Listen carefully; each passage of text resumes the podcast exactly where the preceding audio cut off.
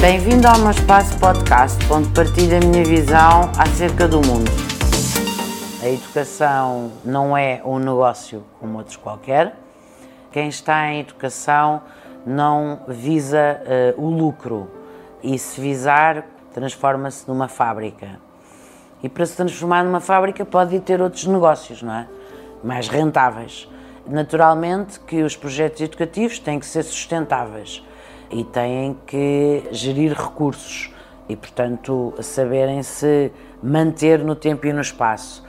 Mas, eh, em primeiro lugar, uma boa gestão numa comunidade e num projeto educativo passa por ter bons professores, por ter bons equipamentos, por ter bons instrumentos para as aprendizagens terem sucesso, ter uma boa equipa de psicólogos, trabalhar para ter um bom ambiente na escola, ter bons professores de educação física, ou seja, dar uma enorme importância a todos os professores que são fora das eh, disciplinas tradicionais, porque essas pessoas, regra geral, são muito criativas, trazem uma enorme inovação curricular à escola.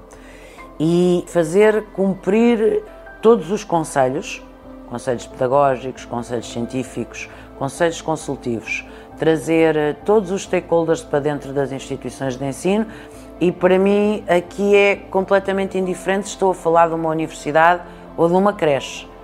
Em todos eles nós devemos ter as empresas, nós devemos ter as autarquias locais e nós devemos ter o poder central e as instituições do terceiro setor. Uma escola não é uma ilha e a escola deve ser um exemplo de como a sociedade civil deve funcionar. E se pensarmos no conceito jurídico, o homem é um ser gregário, o homem só consegue viver ao pé dos outros. Nós, não, não, nós morremos se estivermos sozinhos no deserto. Morremos. Nós fomos feitos para viver em sociedade e a escola tem que espelhar muito bem este caráter gregário do ser humano. E, portanto, não basta ter lá o professor, o aluno, o pai, a auxiliar. Não.